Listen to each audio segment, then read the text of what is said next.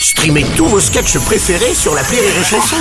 Des milliers de sketchs en streaming, sans limite, gratuitement, gratuitement sur les nombreuses radios digitales Rire et Chanson. Rire et Chanson, une heure de rire avec Enya Barou et Arnaud Ducret, spécial le visiteur du futur. Le billet, David Azencote. Non, je t'ai plus, non, je t'ai plus. Alors, euh, Arnaud, euh, Enya, euh, réenchanté. Donc, Arnaud Ducret, euh, vous avez commencé dans le gospel. Et vous, Enya Barou, vous avez commencé dans un clip de Vianney. Une forme musicale qui trouve elle aussi son origine dans la souffrance. Pas celle des esclaves, mais celle des oreilles. Alors, on se connaît pas, mais par contre, j'ai souvent croisé le réalisateur du film, François Descraques, à mes débuts, il y a une douzaine d'années. hein, et depuis, il a eu la carrière qu'on connaît. hein, il est devenu célèbre. Et puis moi, mais on n'est pas là pour parler de moi mais bien du Visiteur du futur. Alors évidemment, le Visiteur, on l'a dit, c'est d'abord une web série, puis c'est devenu une série télé, puis il y a eu des BD, des livres, bref, c'est ce qu'on appelle un univers étendu. Hein, Et coïncidence, univers étendu, c'est aussi le surnom que j'ai donné à mon bide après deux mois de vacances à picoler et bouffer des chips.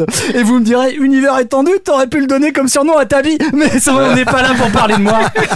Non, on n'est pas là pour parler de moi. Non, c'est vrai qu'on aimerait tous remonter dans le passé, pouvoir changer les choses, mais dans l'état actuel de nos connaissances, comme auraient dit les frères Bogdanov, ah, il me manque les choupa choups, il me manque. Euh, oui, dans l'état actuel de nos connaissances, le voyage dans le temps est impossible. Mais s'il existait, eh ben moi je sais exactement ce que je ferais. Tirer tuer Hitler? Non, pas non. pas- pas- Alors c'est pas que ce soit mon BFF Adolphe non plus, mais c'est juste que ça manque un peu d'originalité. Non, moi je pense que je remonterai le 21 mars 1977 à Amiens et que je filerai un grand coup de pied dans les roustons à Jean-Michel Macron, le futur père d'Emmanuel, effaçant ainsi sa naissance. Ah, franchement, le gars vient à peine de découvrir que la planète était en train de crever, on est d'accord qu'il manquera pas à la ligne temporelle.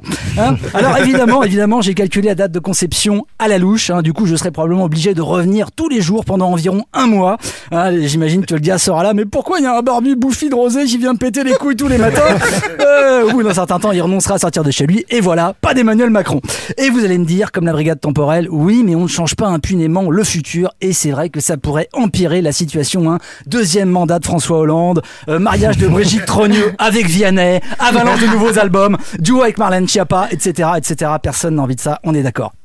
Alors je dois dire que le film montre un futur bien sombre avec des survivants errant dans les ruines d'un Paris ravagé, en ruine, après un deuxième mandat d'Anne Hidalgo.